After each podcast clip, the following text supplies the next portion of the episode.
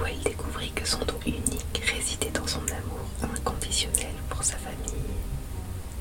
Elle réalisa que le plus grand cadeau qu'elle pouvait offrir était de réunir chaque élément magique de cette dernière dans un tableau enchanteur. Avec des pinceaux et des couleurs vibrantes, elle peignit une œuvre d'art qui capturait l'essence de chaque membre de la famille madrigale, créant une mémoire visuelle indélébile de leur amour et de leur unicité. Le jour de Noël arriva enfin.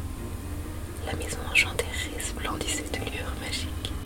Mirabelle rassembla les siens, chaque cadeau soigneusement emballé, chaque geste empreint de soin et de dévouement. Lorsqu'ils découvrirent les présents, un éclat de reconnaissance illumina leurs yeux.